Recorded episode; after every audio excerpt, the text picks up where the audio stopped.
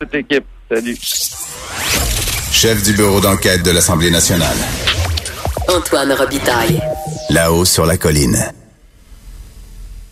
On est de retour euh, à la hausse sur la colline et pour poursuivre euh, un, sujet évidemment qui s'impose quotidiennement depuis quelque temps par les laïcités, on reçoit José Legault. Bonjour José. Bonjour Jean-François. Moi aussi, je suis membre de la FADOC en passant. ah oui, oui, mais là, on parle de membres de la FADOC qui font des marathons. Là, je sais pas si euh, je sais pas si tu es encore membre de la famille dans ce contexte-là. Non, non, chapeau Antoine, chapeau Antoine. Exactement, là, c'est le, c'est remarquable ce que ce que Antoine a, réussi à accomplir. Euh, mais euh, toi, tu voulais plutôt nous parler évidemment du fameux projet de loi 21 et revenir sur un aspect très important, c'est-à-dire que Monsieur Legault euh, le premier ministre insiste constamment, et là je pense notamment au message qu'il avait préenregistré, une espèce de message à la nation qui avait été diffusé sur, euh, sur Internet. Euh, Monsieur Legault dit ce qu'on veut faire, dans le fond, c'est régler la question, mettre ça derrière nous une fois pour toutes. Et, et je te lisais un peu ce matin, t'es pas trop sûr que c'est l'effet que ça va avoir. Euh, non, et euh, tout particulièrement, évidemment, dans la grande région de Montréal, là où la, la projet de loi 21, bon, on sait pas euh, quelle sera sa forme finale, mais on pense quand même que les, les, les piliers principaux ne bougeront pas, là. donc, dont l'interdiction des signes religieux pour les enseignants du réseau public, il faut préciser, parce que le gouvernement exempte le, réseau privé, on sait, on sait pas pourquoi. Alors oui, il va y avoir des impacts. je pense que la sortie hier euh, conjointe de la mairesse de Montréal, Valérie Plante, et du chef de l'opposition, Lionel Pérez, euh, plaidant finalement pour la différence montréalaise, c'est-à-dire que c'est à Montréal qu'on retrouve euh, euh des, des, des, gens qui portent des signes religieux plus qu'en région, bien entendu, et c'est peu, et c'est peu dire, et que à Montréal, ça fonctionne bien. Il y a pas, on n'a pas vu de conflit dans les écoles, on voit pas non plus de, de il y a pas d'études qui nous montrent qu'il du prosélytisme ou qu'il y aurait des, des problématiques particulières. Donc, euh, euh, oui, et évidemment, bon, euh, cela dit, ça ne veut pas dire que la loi doit doit accorder un, un passe-droit ou une exception à Montréal, parce que ça, ça créerait évidemment un dangereux précédent. Donc, moi, ce que j'ai vu hier, c'est plutôt une mairesse qui, qui lançait un avertissement tout en prenant une position de négociation d'une certaine manière en vue de la commission parlementaire qui s'en vient, c'est-à-dire, regardez, là, je vous alerte, Monsieur le Premier ministre, je sais que vous le savez, c'est pas pareil à Montréal, mais je vous le dis quand même publiquement, je vais vous le redire en commission parlementaire, euh, et euh, il faut réfléchir au gouvernement euh, aux impacts négatifs potentiels à Montréal. Ouais. Mais José, justement, puisqu'on parle du niveau municipal, bon, je veux dire, Madame Plante, elle, directement, elle, est touchée par les questions policières. Très limitées, très limitées. bon, la police, peut-être, bon, la, la cour municipale municipale. Euh, est-ce, qu'on doit comprendre de ces propos? Parce qu'évidemment, la, question des enseignants ne, la touche pas comme dirigeante. Ça va avoir son opinion comme citoyenne, mais bon, c'est pas de ses responsabilités de mairesse. Euh, est-ce que par rapport aux responsabilités qui relèvent d'elle-même, donc les policiers, la cour municipale, est-ce qu'elle a l'intention tout de même de, faire respecter la, loi, la, la, projet de loi 21 lorsqu'il sera adopté? Ben, disons que moi, je serais bien étonnée, là, quand même, que la mairesse de la métropole du Québec euh, fasse dans la désobéissance civile. Là. Ça, m'étonnerait vraiment beaucoup.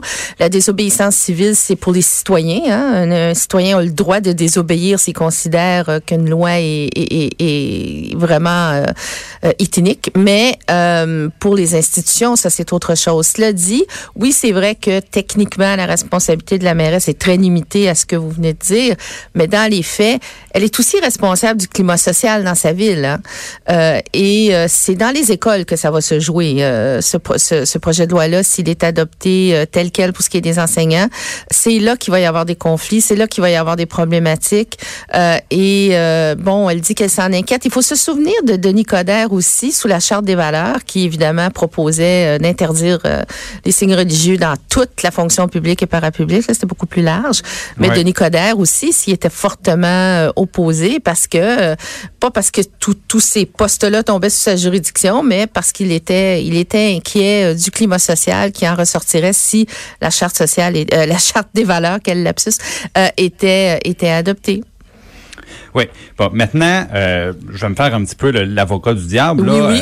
euh, revenir sur le, le, le, le constat qui est fait par euh, par Monsieur Legault. Mm-hmm. Euh, bon, hier, euh, je discutais avec avec Joseph Facal. Il, il nous rappelait, il y, a, il y a eu évidemment la commission Bouchard-Taylor, hein, 5 millions de budget, 14 Mm-hmm. mois de travaux, 900 mémoires, 241 témoignages, des audiences dans 15 régions, 22 forums, 4 forums, bon. Des audiences pénibles, souvent. Oui, assez, assez pénible. Oui. Euh, c'est un peu ça l'argument du gouvernement de dire Ouais, on, ouais. on l'a fait le, le- le chemin Ouais, de croix, on a fait le tour, on a laissé la, la chance aux gens de s'exprimer. À, un moment- à un moment donné, il faut régler ça, il faut prendre une décision. Et il il y a toujours l'aspect, c'est vrai qu'en ce moment, on peut pas dire que c'est un problème qu'on voit partout. Bon, c'est des, des, des, des anecdotes un peu marginales des fois qui sont qui sont euh, relatées, mais il y a un vieil adage qui dit qu'il vaut mieux prévenir que guérir. C'est-à-dire si on attend d'avoir un- plusieurs situations problématiques, ben c'est du vrai monde qu'on va léser à ce moment-là si on interdit des choses ou qu'on prescrit des, euh, des comportements. Donc, est-ce qu'on n'est pas mieux de le faire un peu à l'avance justement? Est-ce que le coût est pas moins pire quand on fonctionne de cette manière-là? Oui, moi, j'ai beaucoup de respect pour ces arguments-là. Ils sont, euh, ils sont raisonnables, mais malheureusement, euh, dans la vie de tous les jours, dans une grande ville comme Montréal, euh, ça, ça, ça a des bonnes chances de pas se passer comme ça. Et je comprends l'intention du premier ministre de tourner la page. Et, mais encore une fois, malheureusement pour lui, ce débat-là, même s'il tourne en rond depuis 12 ans, là, cette fois-ci, il y a quelque chose d'imminent, de réel, de concret. On est face à un gouvernement majoritaire, contrairement à Pauline Marois qui était minoritaire, euh, qui a l'intention euh, d'aller de l'avant avec son projet de loi. Et là, ça devient très concret pour les gens. Là. Donc, c'est normal que le débat se refasse et se refasse de manière beaucoup plus large et se refasse aussi sur les aspects très spécifiques de ce projet de loi-là, dont, encore une fois, l'os qui, qui, qui est dans la soupe, c'est la question des enseignants. Maintenant, pour ce qui est de, Ouais. de, de le faire de manière préventive, là, euh, avant qu'il y ait des problèmes, premièrement, ça présupposerait qu'il y aurait des problèmes un jour, puis ça, y a, y a- encore une fois, la faiblesse du projet de loi, c'est qu'il est basé, contrairement à la loi 101 en 1977, sur aucune étude sérieuse, aucune documentation. On est dans le monde des opinions et des impressions, euh, incluant au sein de la population. Donc, euh, quand on légifère sur des droits fondamentaux, et le gouvernement est, est légitimé, il peut légiférer sur des droits fondamentaux, il a le droit d'utiliser la clause dérogatoire, tout ça, tout ça c'est indéniable. Mais il doit en faire la démonstration, il doit faire la démonstration de sa nécessité, de la nécessité d'une telle mesure pas devant les tribunaux, puisqu'il va utiliser la clause non-obstant, mais devant sa population Ouais. et doit être à l'écoute des opposants aussi.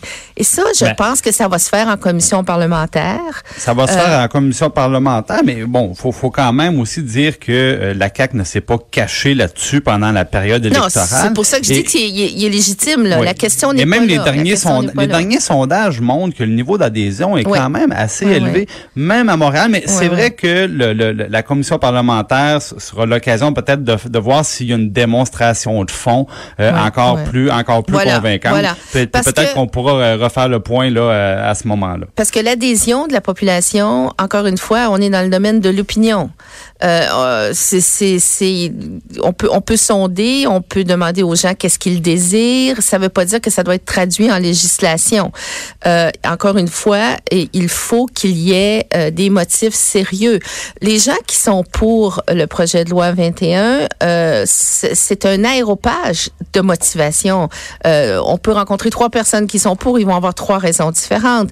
La même chose pour ceux qui s'y opposent. C'est très complexe. Euh, mais encore une fois, c'est euh, c'est l'obligation du gouvernement, normalement en démocratie, euh, de faire la démonstration euh, qu'il y a problème et qu'il y a nécessité d'intervention législative très forte. Le, le gouvernement du Parti québécois l'avait fait avec la loi 101. Il y avait documenté, il y avait des problèmes multiples, réels, les données ne manquaient pas. Euh, il a quand même passé... euh, je- un an à peaufiner son, son projet de loi et retourner en commission parlementaire deux fois. Euh, ça a été très, très dur comme négociation, même au sein même euh, du gouvernement à l'évêque. Hein. Monsieur Camille Lorrain, qui était le ministre responsable de la loi 101, avait des opposants au sein même du gouvernement et il a dû les convaincre un à un. C'est, ça a été un combat assez épique. Donc euh, là, on est face à quelque chose qui se discute. Et encore une fois, en commission parlementaire, le ministre Simon Jolin Barrette, euh, il devra arriver, me semble-t-il, en toute humilité, avec une démonstration plus sérieuse que celle que, à laquelle on a droit jusqu'à maintenant. Bon, ben, euh, on, va suivre la commission, puis euh, j'espère sûrement à ce moment-là, José, on pourra refaire le point sur les activités de la commission. Donc, on, on, se reparle très bientôt. Je te remercie d'avoir été avec nous. Merci, Jean-François. Bonne journée. nous, on continue tout de suite après la pause.